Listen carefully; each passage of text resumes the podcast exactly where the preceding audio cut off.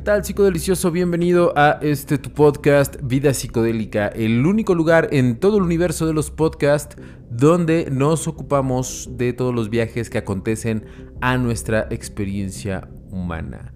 El día de hoy toca análisis de película, recomendación de película y es una película que a mi parecer pues es ya todo un clásico no solamente un clásico de la ciencia ficción, sino yo diría un clásico de la cultura cinematográfica occidental. La película de la que te estoy hablando es 12 monos. 12 monos es una película icónica a mediados de los 90 y bueno, vamos a estar viendo algunas vertientes de análisis sobre esta película. Así es que agárrate, ponte cómodo, eh, agárrate un vinito, una cerveza, destapate un snack, porque este podcast va a estar lleno de ciencia ficción y pues un análisis que pretendo sea interesante para ti. Entonces vamos a comenzar. Eh, para comenzar vamos a dar una pequeña sinopsis de esta película. 12 eh, monos. Es una película estadounidense de ciencia ficción de 1995, dirigida por Terry William e inspirada en la película La Jetée 1962 de Chris Marker. Está protagonizada por Bruce Willis, Madeleine Stowe, Brad Pitt y Christopher Plummer. Ah, después de que Universal Studios adquiriera los derechos de autor para hacer una versión de La GT de mayor duración, se contrató a David y a Janet Peoples para que escribieran el guion. Su trama describe la historia de un prisionero llamado James Cole, Bruce Willis, que en un mundo post-apocalíptico se ofrece como voluntario para un experimento científico que tiene como finalidad viajar al pasado para saber qué provocó la situación en la que se vive en el futuro. Bajo la dirección de Gilliam, Universal les otorgó un presupuesto de 29.5 millones de dólares y el rodaje tuvo lugar entre febrero y mayo de 1995. Se filmó sobre todo en Baltimore y Filadelfia, donde la historia transcurre. La película recibió alabanzas de la crítica tras su lanzamiento y recaudó 168.4 millones de dólares a nivel mundial. Brad Pitt recibió una nominación al Oscar al mejor actor de reparto y ganó un Globo de Oro en esa misma categoría. El filme fue nominado y ganó en varias categorías de los premios Saturn. Esa es una breve semblanza de lo que es esta película. La música, vamos a adelantarnos ya a el análisis. La música está hecha y basada en una obra de Astor Piazzolla este músico, compositor argentino, eh, que por sí sola la banda sonora es ya una obra de arte, es una pieza musical de alto calibre, no estamos hablando de esas bandas sonoras que se limitan a poner canciones, que no está nada mal. Pero este no es el caso. Eh, me gusta mucho cuando las bandas sonoras van como muy hiladas a la trama de la película cuando de verdad se trata de hacer como un soporte sonoro de todo, de toda la obra pictográfica. Esa es la, digamos, las bandas sonoras que más disfruto, ¿no? Y yo creo que por sí misma tiene un valor artístico ya importante y obviamente sumado a la película, pues es, está, está de lujo experimentar esa, esa combinación entre música y las imágenes, la historia. Ahora, como ya vimos en la sinopsis, vaya esta película habla de eso, es tiene viajes en el tiempo, tiene esta premisa post-apocalíptica y que tuvo como un ligero renacimiento, por así decirlo. el año pasado, 2020, que estuvimos en cuarentena, esta película, digamos, tuvo ese, ese renacimiento. Muchas personas se volcaron otra vez a desenterrar esta película porque la temática pues de alguna manera iba un poco digamos hermanada con lo que todo el mundo estaba viviendo en la película se habla de un virus, un virus que sale... Ah, se me olvidaba, advertencia de spoilers. Ya a partir de aquí empezamos con los spoilers, ¿eh? Entonces, si no quieres spoilers, pues vete a ver primero la película y si no, pues quédate Y bueno, no te quejes después de los spoilers. Como te decía, hay una situación con un virus, un virus que sale de un laboratorio, eh, obviamente de un famosísimo virólogo. Y bueno, pues este virus es el causante de este escenario postapocalíptico. Se insinúa que nace o se propaga o es a consecuencia de los animales, ¿no? Que se propaga de esa manera. Eh, esto es como una insinuación, porque descubriremos en el transcurso de la historia que no es así, pero tenemos esa presunción. De todas maneras, hay, hay como muchos, digamos, las formas de los animales y los animales en sí también suman a la historia por su peso iconográfico, por así decirlo ya que en varios momentos pues vemos animales, animales que están ahí, que cumplen una función en el argumento de la historia. Y eso también, bueno, vamos a entrar a detalle un poquito más adelante, pero retomando el punto de la sinopsis, básicamente es eso, es una enfermedad que, vaya, plantea este o que desencadena este escenario post-apocalíptico, donde las personas tienen que vivir debajo de la tierra porque ahí no llega el virus, ¿no? No se dan muchos detalles de cómo es la civilización debajo de la tierra, solamente sabemos dos cosas de esta civilización, cómo son las prisiones y cómo es la ciencia. Eso es lo único que se sabe de esta civilización. Todo lo demás no, no sale, digamos, en, en, en la película, no se retrata, simplemente nos quedamos con estas dos esferas. Ahora, podríamos hacer la lectura de que estas dos esferas que se presume son las únicas que sobrevivieron, hay insinuaciones de que sí hay una civilización en los diálogos, ¿no? Eh, cuando el, compañero de Zelda, José se llama José, de James Cole, le dice que ya casi al final de la película, ¿no? Le dice que podría regresar como un héroe y que vaya, que se imagine las mujeres y todo eso, de alguna manera se insinúa que sí hay una civilización, ah, vaya, más allá de, las prisiones y de la... Y, de las cuestiones científicas que pues vaya son las que retratan ahí en la película, ¿no? Pero solamente es una insinuación en ese diálogo. Fuera de eso no encontramos alguna otra referencia más profunda sobre esa presunta civilización, ¿no? Entonces para mí ya empezando un poquito con el análisis, esta situación plantea que en ese futuro postapocalíptico vamos a vivir en una sociedad totalmente represiva y controlada por los señores de la ciencia, ¿no? Que fue algo un poquito de lo que vivimos y de lo que seguimos viviendo en esta pandemia. Si tú te das cuenta, en este momento los señores de la ciencia son los que van dictando cómo se va desenvolviendo esta situación del, del COVID. Ojo, no estoy diciendo que sea algo malo per se. Lo que sí estoy diciendo es que es algo peculiar que no se había dado en la historia humana. Si nosotros vamos a analizar, digamos, la, historia humana, esta es la primera vez que la ciencia médica en este caso y todas sus, eh, digamos, compañeras pues están tomando la batuta, ¿no? En un fenómeno de esta índole, eh, o sea, vaya, en un fenómeno mundial, ¿no?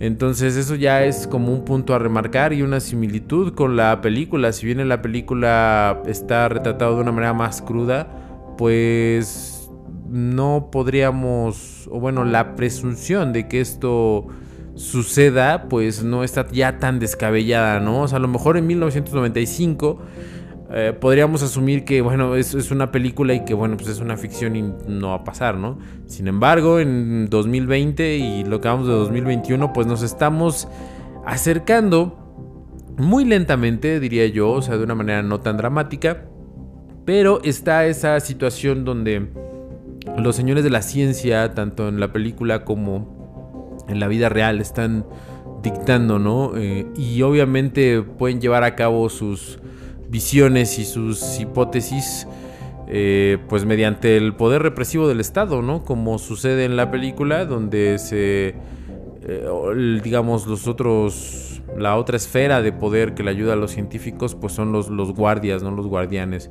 que sometían a, los reos y que hacían que se cumpliera lo que los científicos querían, ¿no? O bueno, sus, sus hipótesis. Entonces es algo que estamos viendo de alguna manera y en menor grado en esta pandemia actual, donde sí hay un poder científico, pero se está ayudando mucho el aparato represivo del Estado para poder mm, ejercer o llevar a cabo pues sus objetivos, que digo, dentro de los cuales nos estamos beneficiando, obviamente de una manera eh, implícita, porque bueno, pues a quién le gustaría morir de una enfermedad, eso es lo que menos deseamos. Pero bueno, eso es como una, una similitud y creo yo que es un argumento por el cual pues esta película tuvo como ese renacer, ¿no? En, en este 2020. Ahora, ¿qué es otra cosa que se plantea en la película? Más allá de del argumento per se de la primera lectura, de la lectura base que podemos hacer, que pues es como lo mencioné, ¿no? Un virus se propaga y crea esta sociedad posapocalíptica donde el digamos el protagonista pues tiene que resolver, ¿no? esa situación.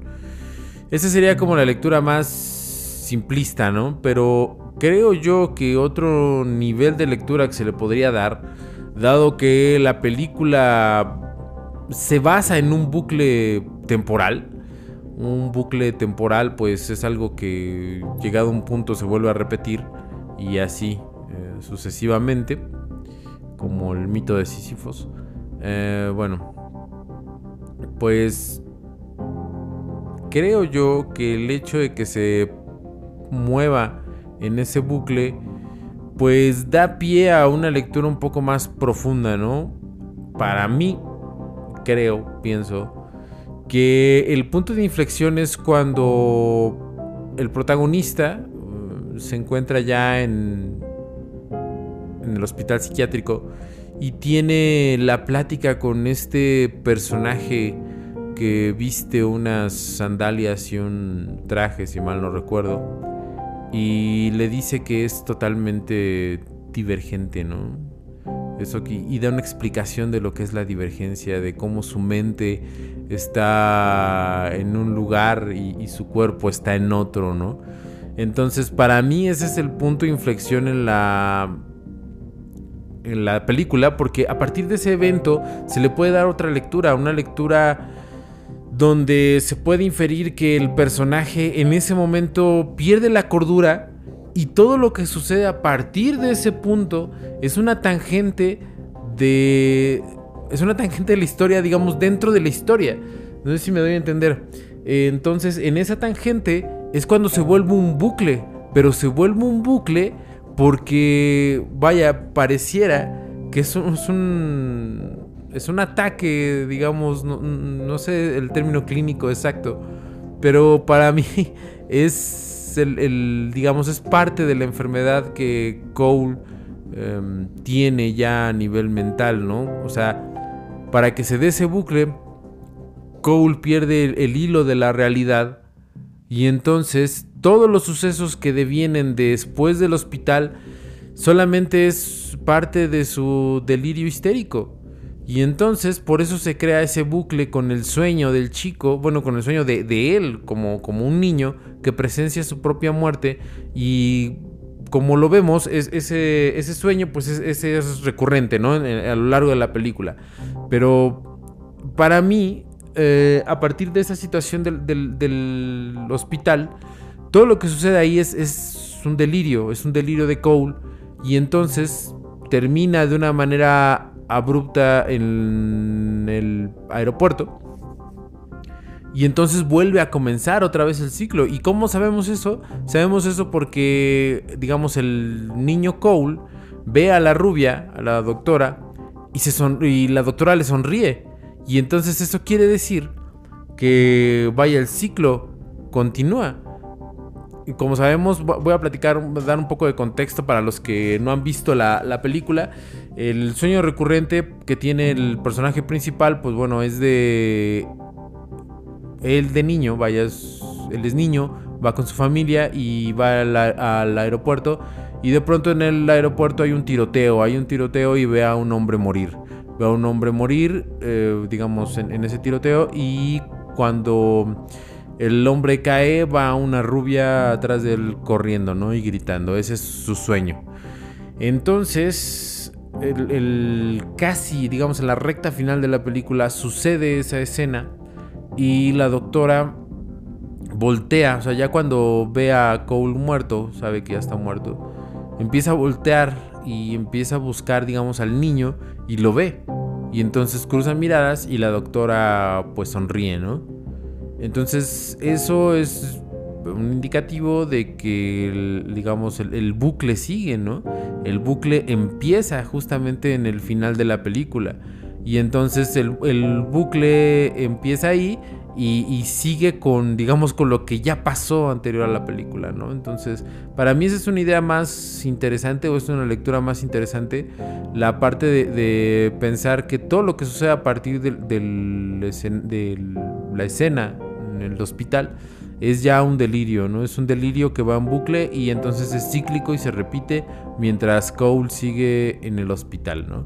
Esa lectura es también bastante, ¿cómo decirlo? mirarlo con esa óptica, mirar, volver a mirar la película con esa óptica, pues sí te da una lectura diferente y puedes disfrutar la historia de una manera diferente ya, ¿no? Con una perspectiva más, más fresca. Porque debo de admitir que, vaya, esta es una, esta es una película que amas o, vaya, puedes odiar, ¿no? Hacia la primera. O te atrapa o no te atrapa. ¿Por qué? Porque el argumento, en la manera en la que está contada, si recuerdan, hace, unas, hace unos capítulos vimos lo que era analepsis y prolepsis y todo ese rollo. Entonces la historia no es lineal. La historia está contada con ese, con esas, eh, vaya, esos saltos en, en, la manera de narrar la historia, analepsis y prolepsis. Y entonces eso hace de alguna manera que la historia no sea tan digerible, ¿no? Como vaya, como estamos acostumbrados. O sea, si nosotros vemos una película X, digamos, muy, muy, muy comercial, voy a poner de ejemplo, no sé, Rápidos y Furiosos o, mm, no sé, The Avengers, pues de alguna manera son películas que van lineales. Sí, al final eh, se amarran con otra historia o pueden hacer como el antes y el después de, una historia más larga, pero vaya, en el momento, en el lapso de tiempo en el que estamos sentados, em, viendo la película normalmente transcurren de manera lineal, ¿no? Y eso hace que sean pues más digeribles porque no requiere un esfuerzo en hilar eventos y en sí, o sea, en hilar eventos eh, eventos, perdón, para entender la historia, cosa que no sucede en esta película. En esta película sí tienes que hacer un esfuerzo pequeño porque tampoco es tan experimental en ese sentido, pero sí tienes que hacer un esfuerzo para seguir la historia y eh, ver los antes y los después y, vaya a ir encajando como esa historia en el momento en el que va sucediendo, ¿no? Eh, debo de admitir que cuando la vi era un adolescente y entonces tuve que verla más de una vez para poder entender el sentido de la película y aún así no di con el punto, con, la otra lectura que les eh, comento, ¿no? Con el otro punto de, de, vista, sino simplemente me quedé con la historia de ciencia ficción que no es mala, Mm, pero creo yo que este punto de vista como diferente de verla, en, este sentido de, ver, eh, vaya, de hacer ese punto de inflexión en, la escena de, del hospital, sí te da una lectura un poquito más fresca, ¿no? Al menos más, más entretenida y creo yo pues es como una lectura un poco más interesante, creo yo. Eh, y, y vaya, ¿por qué es interesante? Porque, no sé, Creo yo que juega también muy bien con la cuestión del monomito. El monomito, para aquellos que les suene raro el término, pues es una... Creo que lo hizo un antropólogo, es una teoría donde dice que, bueno, alrededor de, del mundo todos los mitos están construidos básicamente de la misma forma, ¿no? Eh, vaya, no todos, mayoría de los mitos, porque también hay mitos que no, no encajan ahí, ¿no? Eh, pero vaya, el monomito es lo que comúnmente se conoce como el viaje del, héroe, ¿no? Donde el héroe presenta un. Bueno, no, en primera no se presenta como héroe, sino simplemente es, vaya, el protagonista.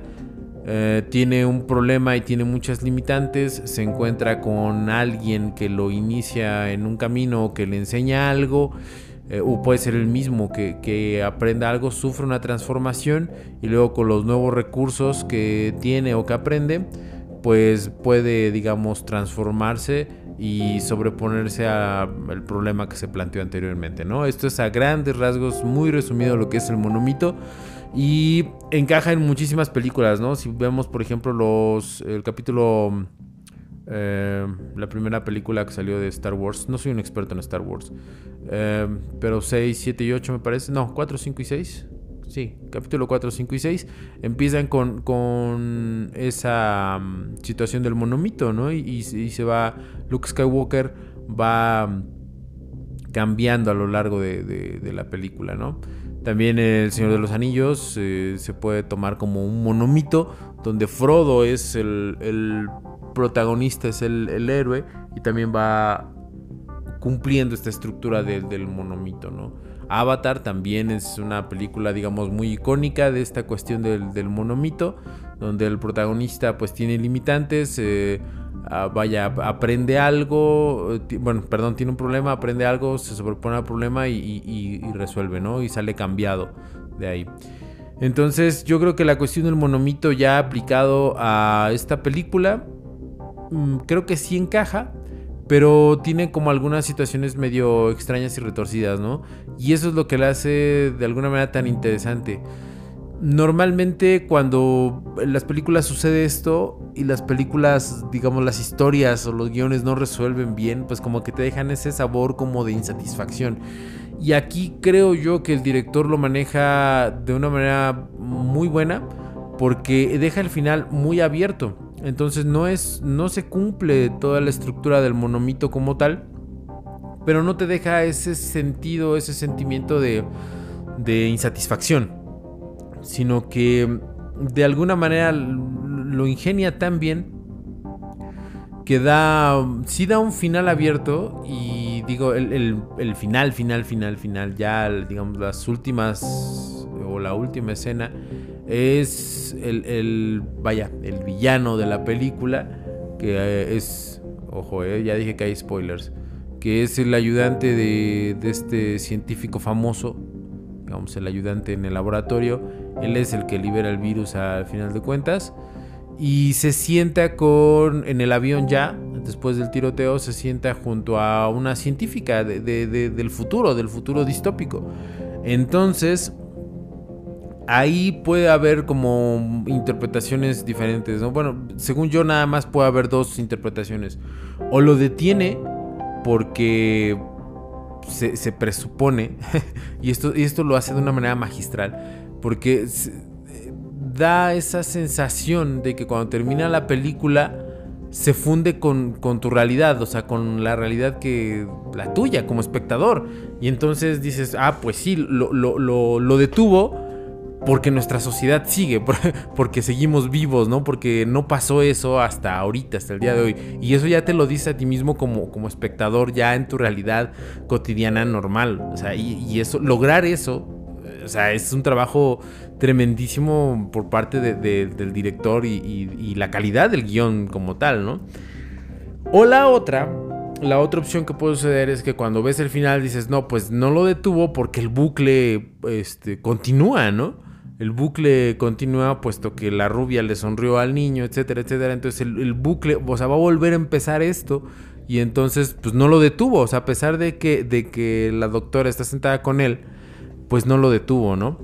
Entonces, eh, eso, lograr eso en una película a mí se me hace muy bueno, o sea, que cada quien pueda, digamos, determinar el final de la película es, tiene sus pros, tiene sus contras, pero yo creo que en este caso puntual es muy acertado, ¿no? Es muy acertado.